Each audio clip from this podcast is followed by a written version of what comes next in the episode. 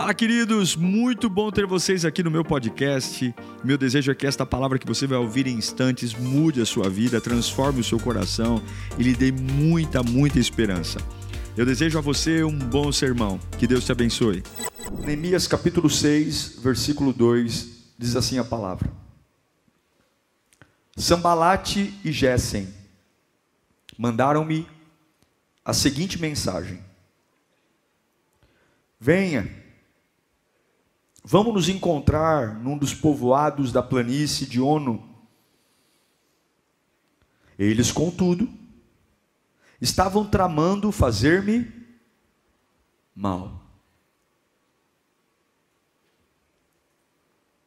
Por isso, enviei-lhes mensageiros com esta resposta: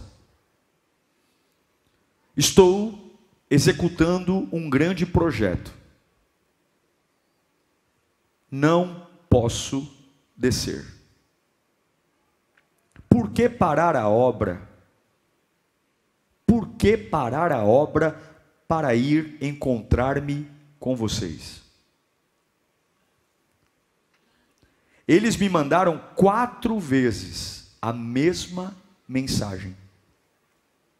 E em todas elas, dei-lhes a mesma resposta. Qual foi a resposta?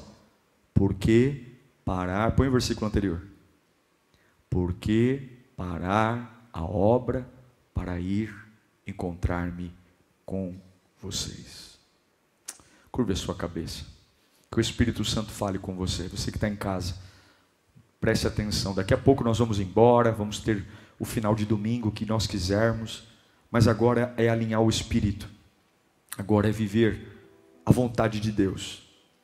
Senhor, nós precisamos de Ti. Oh Espírito Santo. O Senhor conhece o meu coração, sabe o meu deitar, o meu levantar, o Senhor conhece a minha alma. O Senhor sabe os nossos medos, inseguranças e principalmente o que caminha em nossa direção. As vozes que rondam a nossa mente e o quanto o inimigo trabalha insistentemente para destruir a nossa vida. Ó Deus, nós precisamos de Ti, Senhor confronta-nos se for necessário, mexe com a nossa estrutura, balança as minhas bases, mas eu não quero me perder, eu não quero mais perder tempo, eu não quero mais estar longe de Ti, que possamos jogar o orgulho por terra, a arrogância, e que nos vestimos de humildade para receber a Tua voz, em nome de Jesus, fale conosco. Coisa boa é ter discernimento é ter uma cabeça que saiba ler corretamente o que está acontecendo na hora que está acontecendo. É dar glória a Deus para aquilo que de fato tem que dar glória a Deus, e dizer misericórdia para aquilo que realmente tem que dar misericórdia. Como é importante nos dias de hoje discernir o que vem de Deus e o que vem do inimigo. Porque se eu me enganar, se eu me distrair, tudo desaba. E muitas vezes o que desaba, eu só vou me dar conta tarde demais. Ah, como é difícil construir alguma coisa. Como é difícil levantar um edifício. Cada andar, preparação, encanamento, elétrica, hidráulica, piso, mais uma bomba põe um edifício inteiro em instantes no chão. A destruição, ela é rápida, ela é evidente. A destruição é implacável. E Satanás sabe que aquilo que você leva anos para construir diante de Deus, com uma simples distração, ele pode destruir num instante. Desfigurar sua fé, desfigurar a sua dependência em Deus, fazer você se sentir um estranho dentro de um ninho, um lugar onde você sempre adorou, de repente a presença de Deus é algo que você não conhece mais, porque as bases da fé foram implodidas. Implodidas porque eu me distraí. Implodidas porque a minha cabeça dividiu espaço com coisas que não deveria. Nós confundimos muito o termo disponível. Nós achamos que estar disponível é ter tempo, é ficar em casa dizendo: Olha, eu estou disponível, eu não tenho nada para fazer hoje. Mas a disponibilidade pior não é essa. A disponibilidade é aqui dentro.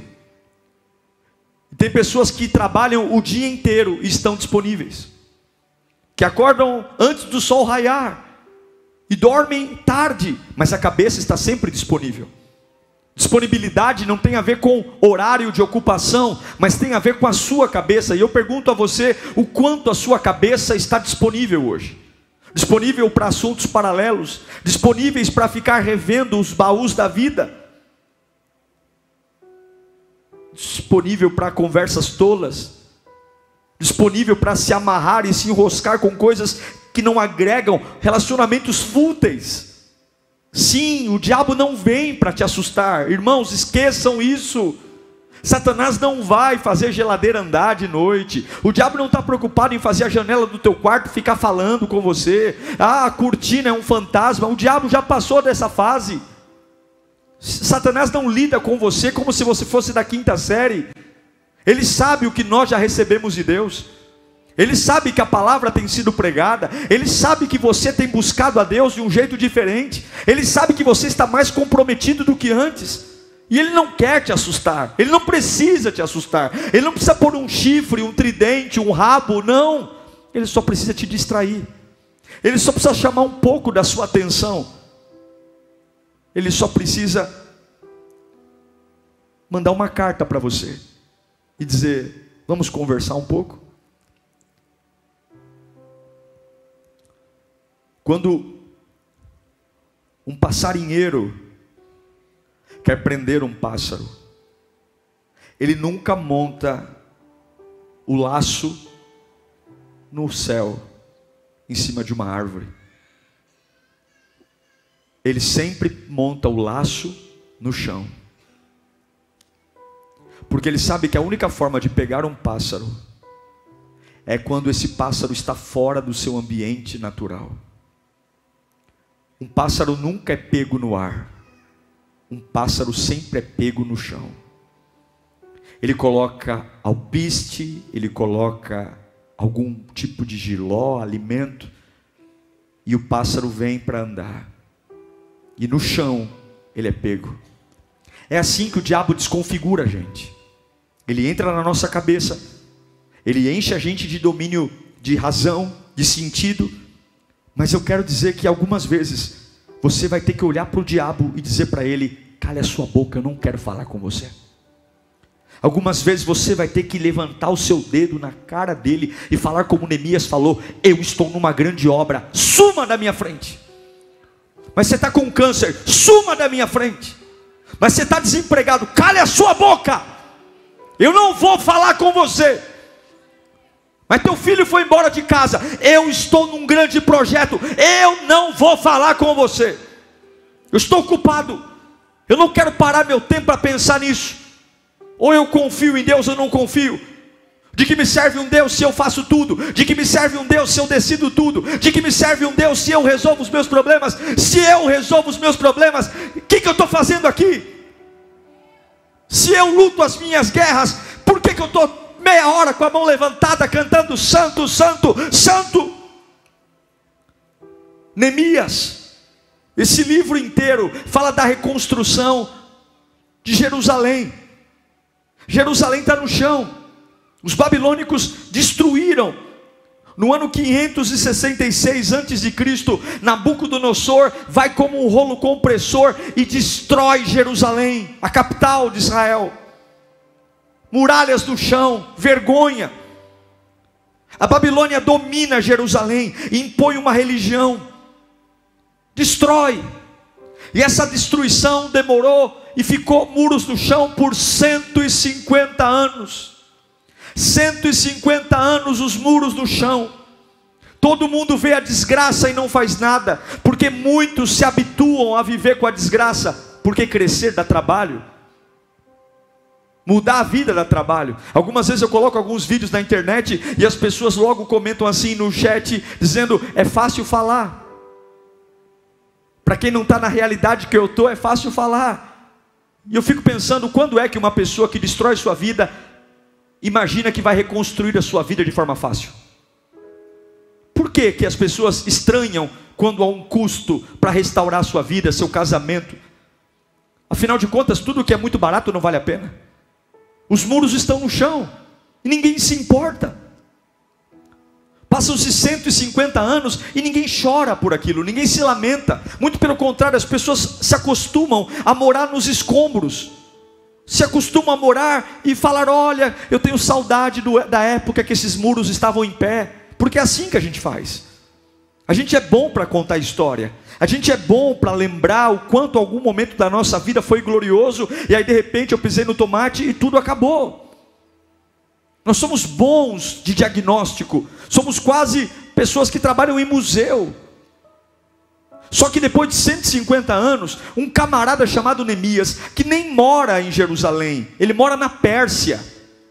Ele está andando pelo jardim do palácio e ele encontra um camarada e ele, ele pergunta. Neemias nunca tinha ido a Jerusalém, ele era escravo.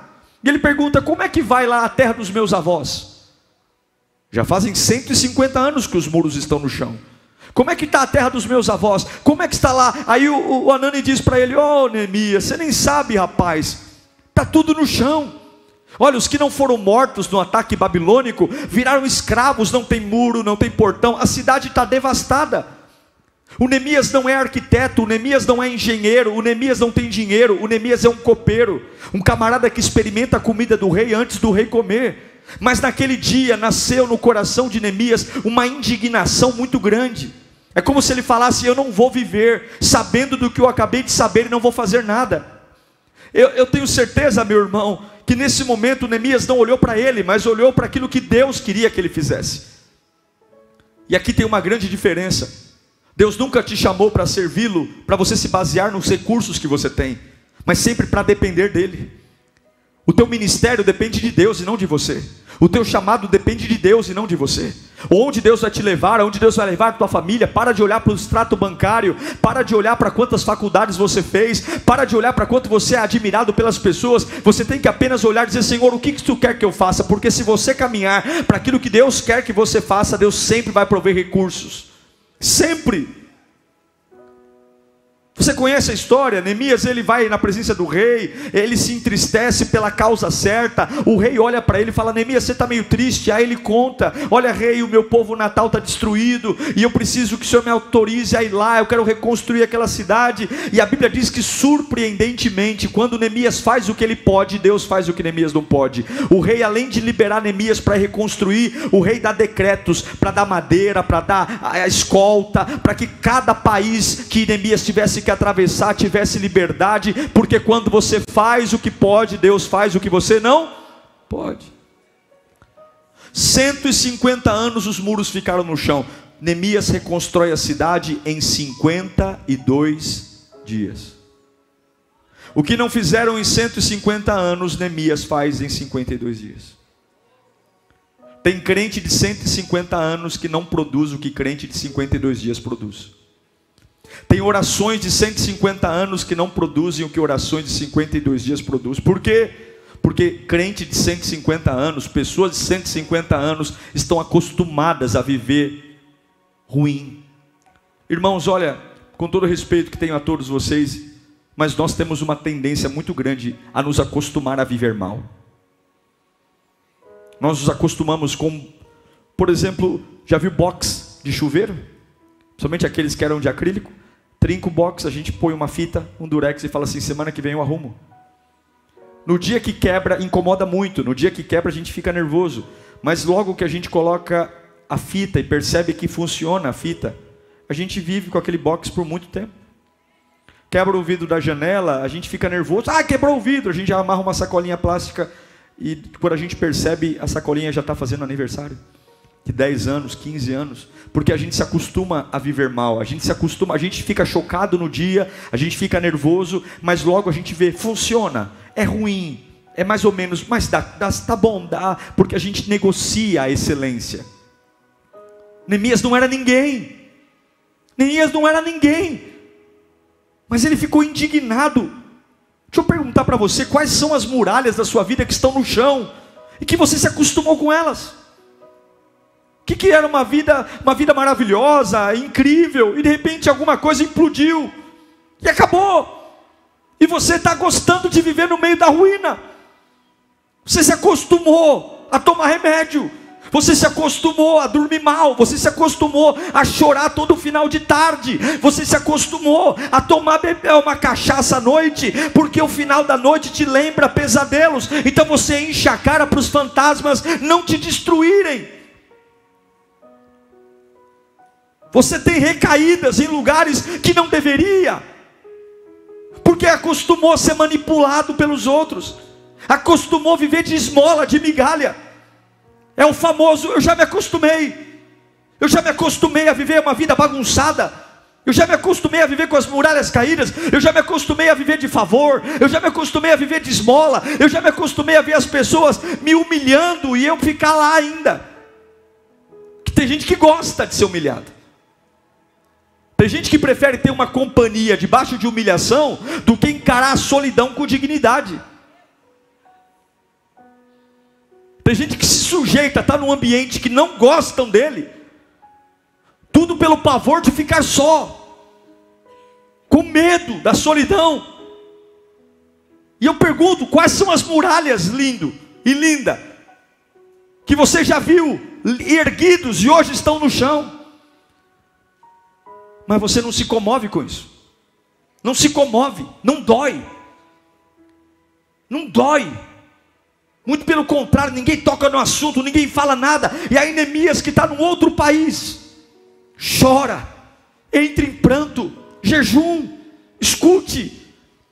Não existe avivamento com alegria, avivamento nasce de uma frustração. Não existe vida nova com festa, bolo, guaraná.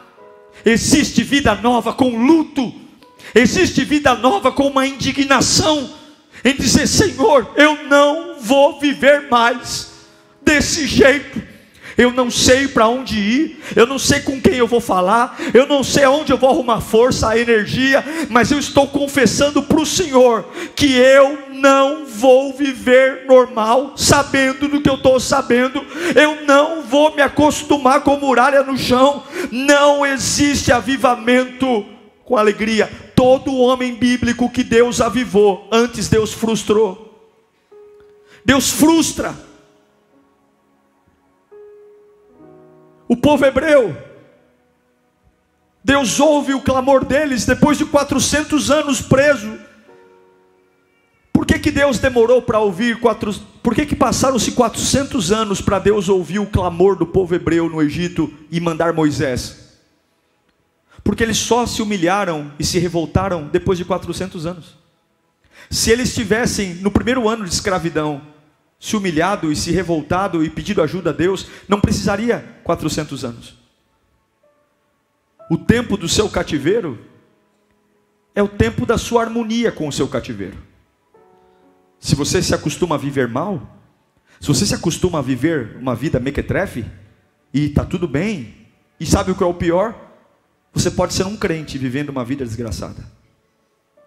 Você pode ser um frequentador de igreja e ainda assim ter uma vida bem ruim. Tudo porque a gente não chora e não se acostuma, e ao contrário, se acostuma com isso. Está na hora da gente começar a olhar para algumas coisas e dizer: eu não consigo mais lidar com isso. Eu não consigo mais. Eu preciso fazer alguma coisa. Deus, eu não sei o que fazer. Eu não sei para onde ir. Deus, eu não sei como arrumar dinheiro. Deus, eu não sei se alguém vai me dar atenção. Mas eu quero te falar, Senhor, que eu não vou ficar mais sem fazer nada. Eu não vou ficar vendo esses muros no chão e fingir que nada aconteceu. Porque o seu chamado sempre será maior que você. E Deus sempre vai saber lidar com a sua insuficiência, desde que você se levante. Reconstruir envolve dor, sacrifício, entrega. E Deus está plantando em nós uma frustração, para que essa anestesia que nos deixa com cara de paisagem, cara de sonso, faz tudo com cara de paisagem, mas por dentro está derrubado, está morto, está podre, está velho Deus hoje te trouxe aqui para falar das muralhas derrubadas. Deus hoje te trouxe para esse culto para você ouvir. É você que vai reconstruir isso.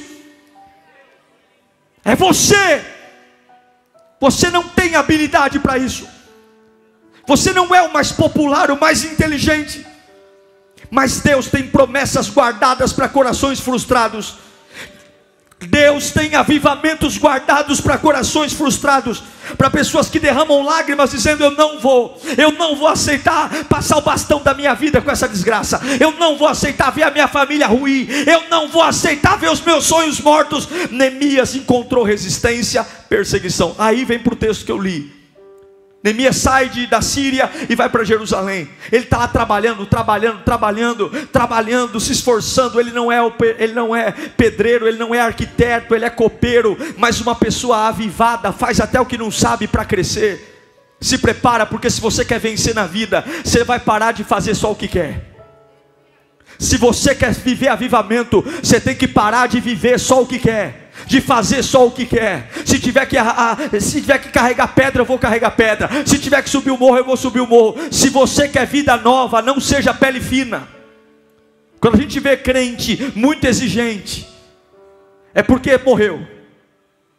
Quando a gente começa a ver crente muito metódico, ai não, eu só quero isso, só quero aquilo. Quando você quer avivamento, você paga o preço que tiver que pagar. Neemias era copeiro, só que quando você recebe uma visão, escuta isso. Quando você está no prumo, e eu sei que tem gente aqui lutando para entrar no prumo. Quando Deus derrama sobre você uma convicção de mudança, reconstrução, nem todo mundo vai entender, nem todo mundo vai apoiar, e é por isso que em alguns momentos você vai ter que aprender a dizer adeus para algumas pessoas. Porque tem pessoas que te amam enquanto você chora em meio às muralhas, mas é as mesmas pessoas vão odiar você quando você tentar reconstruir as muralhas.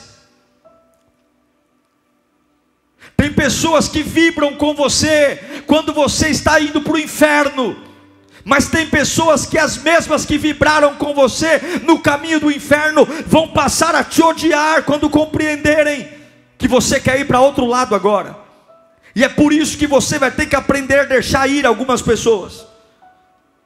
É por isso que você tem que entender que esse processo é sangrento, é difícil. É o que 1 João 2,19 diz, que é o tema do meu livro, inclusive deixe ir. Eles saíram do nosso meio, mas na realidade não eram dos nossos, pois se fossem dos nossos, teriam, se fosse meu, teria permanecido conosco. E o fato de não terem saído mostra que nenhum deles era dos nossos. Reconstrução, alguns vão, outros ficam. Por quê? Agora escute isso. Neemias está trabalhando em Jerusalém. Ele tem que reconstruir os muros foco, disciplina, comprometimento. E o que, que o diabo tem que fazer? Distrair, distrair, mexer na cabeça, mexer, ocupá-lo, tirá-lo do lugar estratégico. Porque o nível de resistência que você enfrenta é proporcional ao nível do propósito que você carrega. Eu vou repetir para você entender. O nível do quanto te batem é proporcional ao poder e à unção que você carrega. Quanto maior a resistência, maior é o propósito. Há um cerco para matar Neemias, há um cerco para destruí-lo. Eles começam a mandar cartas dizendo: desça, desça para a gente conversar. Havia um plano, um plano pronto para matar Neemias. É mais ou menos como o passarinheiro querendo falar para o pássaro: desça daí. Porque você é bom quando está no, no, projeto de Deus. Você é bom quando está no prumo. Você é bom quando ora, quando está na mão do Altíssimo. Mas um peixe fora d'água, por mais que ele tenha habilidades, ele está morto. E é isso que o diabo tenta fazer: saia do aquário, peixe, e venha viver aqui fora. E você pode até ter tentado a fazer isso, mas não há vida lá fora. Não há vida, e eu sei que muitos estão lutando aqui para permanecer firmes, e o diabo está mandando cartas: desça, desça, desça. Mas escute aqui o que eu estou pregando: quanto maior a pancada, maior é a confirmação. Escute isso: quanto maior a pancada, maior é a confirmação que você está no caminho certo. Neemias, quando estava na, na, na, Síria, ninguém ligava para ele, mas quando ele vai reconstruir o que ninguém tem coragem, ele é visado, ele é a bola da vez. E como é que eu não me distraio? Eu vou te ensinar aqui a não se distrair. A primeira coisa, faça algo grande. Viva por algo grande. E o que é algo grande? É maior que você. É maior que o seu dinheiro. Se você vive por algo pessoal, pequeno, o diabo te distrai. Ele põe alguém para infernizar você, ele põe alguém para distrair você, ele faz um negócio que você está trabalhando dá errado, pronto. É um contrato que você queria assinar e não foi possível, você já está nervoso, já está irritado. É um namoro que não deu certo, é uma traição que aconteceu, pronto. Se você vive por projetos pequenos, o diabo te distrai. É por isso que nós fomos chamados para olhar para Cristo olhar para a cruz, amá-lo acima de todas as coisas, porque quando as coisas terrenas não funcionam, eu ainda me mantenho vivo e aceso, porque o que me mantém é um grande projeto.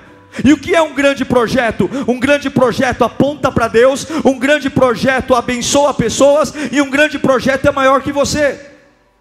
Eu vou dizer de novo: um grande projeto aponta para Deus, um grande projeto abençoa pessoas, e um grande projeto é maior que você. E eu me pergunto: o que tem animado você, o que tem feito você pular da cama de manhã, é maior que você? Aponta para Deus e abençoa pessoas?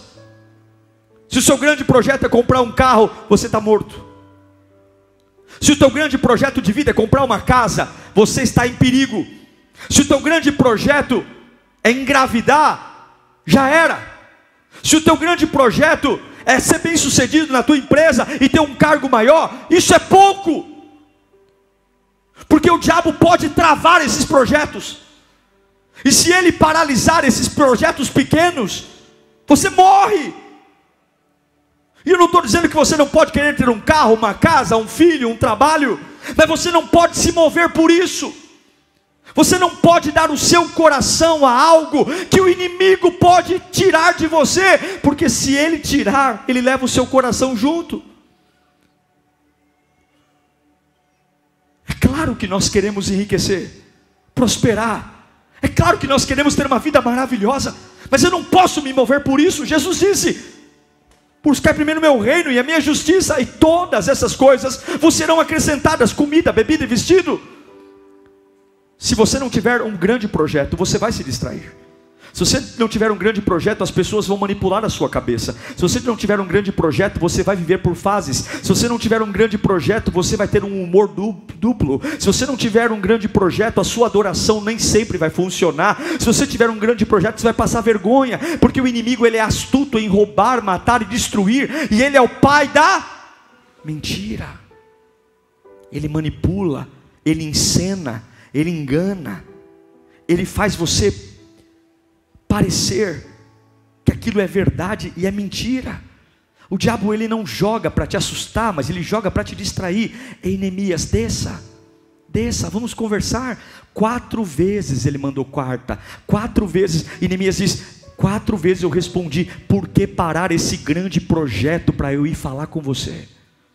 Por que parar de fazer o que Deus me chamou? Por que parar de fazer o que eu nasci para viver? Por que parar de fazer essa obra maravilhosa que glorifica a Deus, abençoa pessoas e é maior do que eu? Por quê? Por quê? Por quê? E eu estou perguntando para você: por que você está atendendo esses WhatsApps? Por que você está atendendo esses telefonemas? Por que você está marcando essas conversas? Por que você está sentando para conversar com gente que não está nem aí? Por quê? Por quê? Por que, que você está pegando o seu tempo precioso e levando urubus para dentro da tua casa? Por que, que você você está usando o tempo precioso que poderia estar se edificando, se levantando, construindo, fazendo a obra de Deus expandir, abençoar pessoas com pecados, conversas fúteis. Por quê? E quantos desceram da montanha e não voltaram mais? O diabo disse: é uma conversa rápida, é uma conversa de 10 minutos, já você volta. Já se passaram 10 anos.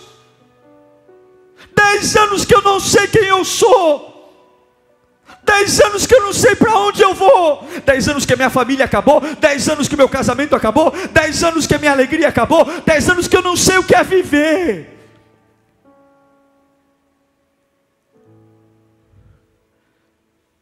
E muitos estão preocupados com macumba. Estão preocupados com inveja. O diabo não está querendo te assustar. O diabo só quer te distrair. Desça. Tenha um grande projeto. Diga comigo, eu preciso ter um grande projeto. Se você não tem um grande projeto, eu vou te indicar um hoje. Sirva ao Senhor teu Deus de todo o teu coração, de toda a tua força, de todo o teu entendimento. Mantenha o teu nível de alegria lá em cima, porque vai abençoar pessoas. Sirva ao teu Deus de todo o teu coração, de toda a tua força, de todo o teu entendimento e preserva o teu nível de alegria. Quando você estiver quebrado por dentro, deixa a alegria exalar fora de você. Você vai abençoar tanta gente quando elas olharem para a tua vida, saberem onde você mora, saber o que aconteceu com você, saber o que você perdeu, e elas vão dizer: não é possível que você tenha essa alegria. Você vai dizer: esse é o meu chamado. Eu chamei para ser feliz, fui chamado para ser feliz todos os dias. O meu projeto projeto é não chorar na frente dos outros. Eu só choro no altar de Deus. Eu só me quebranto na presença de Deus. Quem olhar para mim vai me ver feliz todos os dias, porque Jesus é o motivo da minha alegria. Mas você perdeu um filho, mas você perdeu um carro, mas você perdeu uma casa, mas você foi traído. Mas eu nunca entreguei meu coração para um filho, para uma casa, para uma esposa. O meu coração sempre foi dele. O meu projeto sempre foi dele. Eu não desço, eu não desço, eu não desço, eu não desço, eu não desço, eu não desço.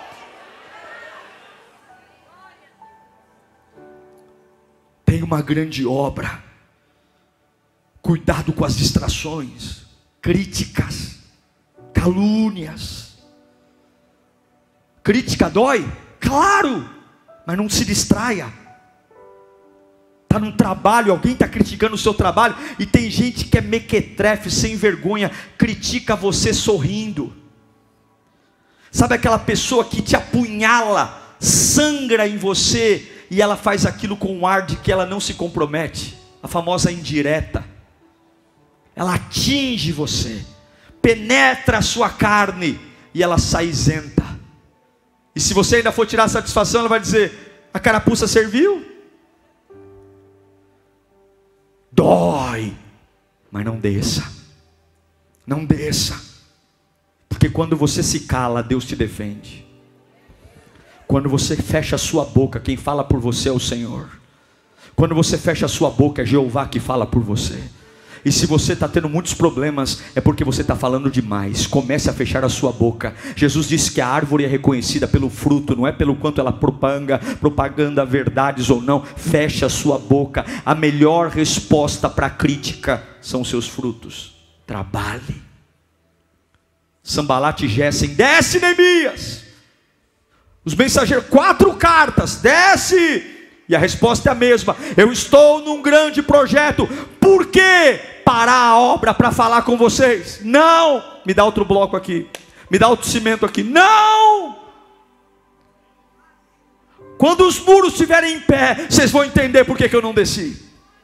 Quando os muros estiverem em pé, vocês vão entender por que, que eu ignorei essa ofensa. Quando os muros estiverem em pé, vocês vão entender por que, que eu não fui tirar satisfação. Quando os muros estiverem em pé, vocês vão entender por que, que eu não respondi o WhatsApp. Quando os muros estiverem em pé, vocês vão entender por que, que eu não fui bater boca com ninguém. Porque enquanto vocês queriam me matar, eu estava cumprindo o propósito pelo qual Deus me chamou.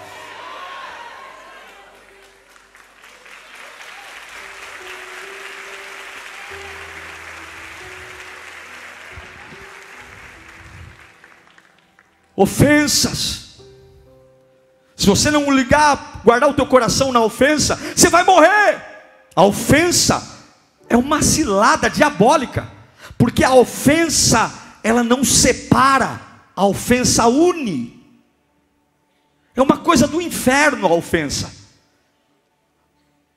Porque quando você está ofendido com alguém, olha que ironia, você bloqueia, você não quer ver a cara da pessoa, você não suporta olhar para ela, mas ela vem morar dentro de você. Você acorda, almoça, janta, toma banho, pensando na pessoa. É diabólico. E de repente você não trabalha direito, você não adora direito, Você dorme pensando naquela pessoa porque a ofensa ela não separa, a ofensa une. Quatro cartas, desça. Neemias ele não dá importância. E aí, por fim, quando o convite não é aceito, eles vão para o lado, quando a crítica não a pega, quando a, a, a, a ofensa não pega, eles vão para o lado da ameaça. Ou seja, eu vou te matar aí mesmo. Se você continuar, eu vou acabar com o teu projeto. Eu vou acabar. Mas aí você tem que trazer a memória quem te chamou para começar a obra. Toda vez que você se sentir ameaçado por algo, lembre quem te chamou para fazer o que você está fazendo. Se você começou sozinho, volta para o início e põe Deus lá. Agora, se você está fazendo algo que Deus colocou na sua mão, não tenha medo de ameaça, porque nenhuma tirania, nenhum medo vai destruir o que Deus colocou na tua mão. Sabe o que eu lembro? Lembro do Salmo 27, versículo 1. A Bíblia diz: O Senhor é a minha luz e a minha salvação. De quem terei temor? De quem? Quem é o grandão? Quem é o poderoso? Quem é a autoridade? Quem é o rico? Se o Senhor é a minha luz e a minha salvação, o Senhor é o meu forte refúgio, de quem terei medo? Quando os homens maus avançarem contra mim para destruir-me, eles, meus inimigos, os meus adversários, é que tropeçarão e cairão. Ainda que um exército se acampe contra mim, o meu coração não temerá ainda que se declare guerra contra mim, todos contra mim, mesmo assim estarei confiante. Porque Deus com você te faz ser maioria. Não desça. Haverá uma voz mandando você descer. Haverá uma multidão mandando você descer ameaças, calúnias, mentiras, ameaças, críticas. Quando eles mandarem você descer, a única coisa que você vai dizer é: Eu só paro se Deus mandar. O único que me faz descer é o que me colocou aqui em cima. Coloque a mão no seu coração. Diga comigo: Eu só paro se for Deus que mandar. Você consegue acreditar no que eu estou pregando aqui? Você não se distrai se você tem um grande projeto. Se você não liga para ofensa, para ameaça, para crítica. E se você aprende aí no encontro certo. Para encontrar meus inimigos, eu não paro, eu paro para adorar. Eu paro para glorificar a Deus. Eu paro para renovar a minha fé. Eu paro para olhar para frente. Eu paro para aumentar o meu relacionamento de intimidade com Deus. Eu paro para fazer jejum. Eu paro para ler a Bíblia. Eu paro para ir num retiro. Eu paro para ser um voluntário na igreja. Eu paro para ser um ofertante, um dizimista. Mas eu não paro para sentar a roda de escarnecedor. Eu não paro para ouvir conselho de um ímpio. Eu não paro para andar no caminho de pecador. Por quê? Porque eu paro só para meditar na lei do Senhor de dia e de noite. Quer dizer, quer saber para onde a sua vida caminha? Olhe para os seus pensamentos, olhe para a sua vida. Meu irmão, não pare. Agora eu quero fechar uma situação aqui para nós orarmos. Pastor, eu estou vivendo um inferno. Porque desde a hora que eu comecei a reconstruir minha vida, meu casamento, minha história, os inimigos vieram. Escute isso. Não reclame dos seus inimigos. Deus também usa inimigos. Inimigos são ferramentas para promover o aumento da sua consagração. Inimigos são ferramentas para manter você sempre alerta e vigilante. O Deus usa inimigos para que você não vacile. E inimigos fazem você trabalhar mais rápido. O que não fizeram em 150 anos, Neemias fez em 52 dias, porque durante 52 dias os inimigos não deram folga para Neemias. Ele não tinha tempo para descansar, ele não tinha tempo para comer, ele não tinha tempo para ficar nem triste, porque qualquer brecha que ele desse, os inimigos destruíam. Coloca para mim Neemias 6,15. Vamos ler juntos do 3? 1, 2, 3.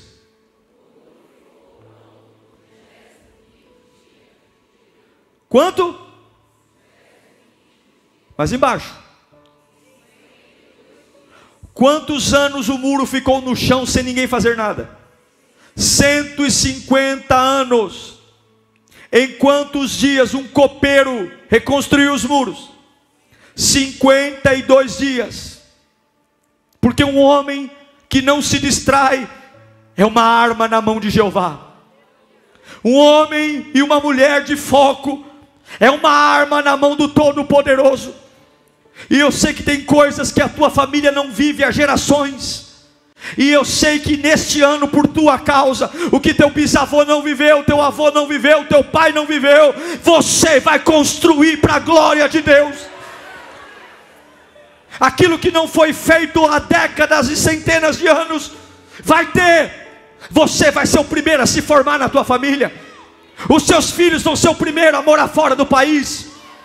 Você vai ser o primeiro empresário da tua casa. Sabe por quê? Porque você vai ter compromisso com Deus e você não vai descer, você não vai deixar o diabo mexer na sua cabeça. Você vai ser o primeiro a ser curado dessa diabetes. Você vai ser o primeiro a ser curado desse câncer. Você vai ser o primeiro nessa família que todo mundo divorcia, a ser o primeiro a ter um casamento honesto, onde vai fazer bodas de ouro, 50 anos de casado, e todo mundo que na família diz casamento é bobagem, vai olhar para você e dizer: aquele ali fez o que ninguém na minha família fez. Vou chegar mais longe. Em meio às dificuldades, eu somos fortalecidos, mas eu não vou me distrair. Eu não vou me distrair. Você não tem tempo para se distrair. Você tem que ser seletivo, você tem que ser muito bom, você tem que ser sábio, você tem que saber quem ouve, você tem que saber o que vê diabo está mandando cartas para você o tempo todo. Desce aqui, é rapidinho. Desce aqui, por trás dessas cartas tem plano de morte. Por trás dessa carta tem plano de levantar o velho homem. Por trás dessas cartas tem planos de vergonha. E você não pode se dar ao trabalho de lavar suas mãos para descer. Continue com as mãos lambuzadas da obra. Continue com as mãos lambuzadas de cimento, areia, pedra. Continue com as mãos lambuzadas de cal. Continue fazendo o que Deus te chamou para fazer. Porque você vai ser respeitado quando terminar não há respeito para quem não termina. E eu sei que tem muita gente dizendo, pastor, eu estou tão cansado, eu queria um tempinho de descanso. Você não pode parar no meio da obra, porque uma obra inacabada envergonha, só há dignidade para quem termina, só quando os muros estão em pé, que as pessoas vão falar, Deus é na sua vida. Eu não sei para quem eu estou pregando aqui, mas muitos estão distraindo no meio da jornada, muitos estão aqui dizendo, pastor, estava tudo bem, mas aconteceu aquilo e eu desci, aconteceu aquilo e eu parei. Para de ser frouxo, Deus não dá um fardo maior que você possa suportar. Deus conhece teu limite, Deus conhece tua estrutura, Deus sabe, e a corrente do capeta está na mão de Deus. O diabo tem a liberdade que Deus dá a ele. Levanta a sua mão para cá. Hoje acabou o conformismo com as muralhas. Hoje nós iniciamos a frustração da reconstrução. Em nome de Jesus. O que que, fecha os seus olhos. O que que não tem na sua família? O que que não tem na sua casa? O que que não tem nos seus sonhos? O que que não tem? O que que não tem? O que que você se acostumou a viver mal? Se acostumou? Por quê? Ah, pastor, eu me acostumei porque eu não tenho escolha. Eu não tenho escolha, mas Neemias não tinha também. Ele é um copeiro. Ele não tem dinheiro, ele não tem nada. Não tem a ver com você. Deus não está atrás do seu dinheiro. Deus só está atrás da sua fé. Se você é capaz de se revoltar e dizer: acabou, acabou, eu vou transformar. Chega, chega, eu vou mudar a minha vida.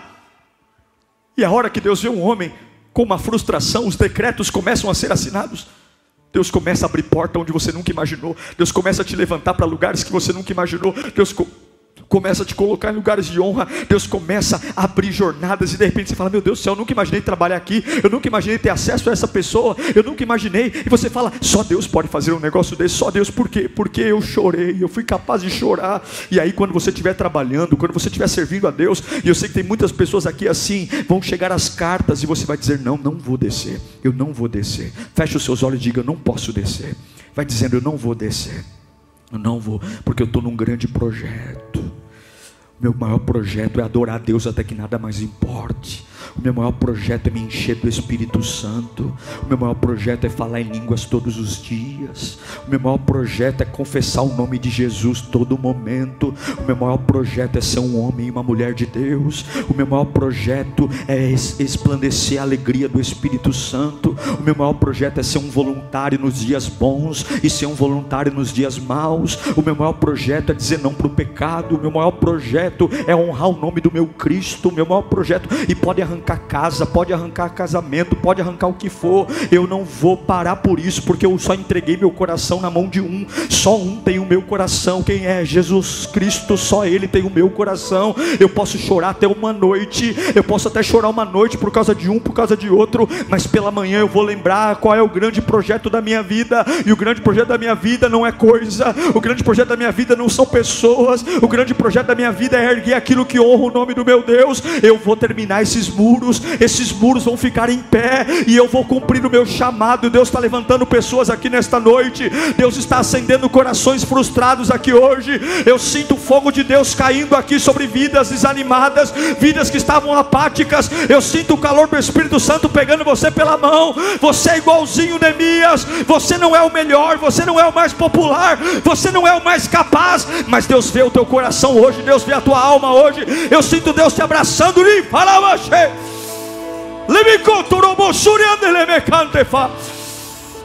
Tu está passando algo terrível, mas Deus diz: não desça. É pressão para todo lado, e Deus diz: não desça. Uau! Eu tenho certeza que Deus falou com você. Tenho certeza que depois desta palavra a sua vida não é mais a mesma. Peço que você também me acompanhe nas minhas redes sociais: Instagram, Facebook YouTube. Me siga em Diego Menin. Que Deus te abençoe.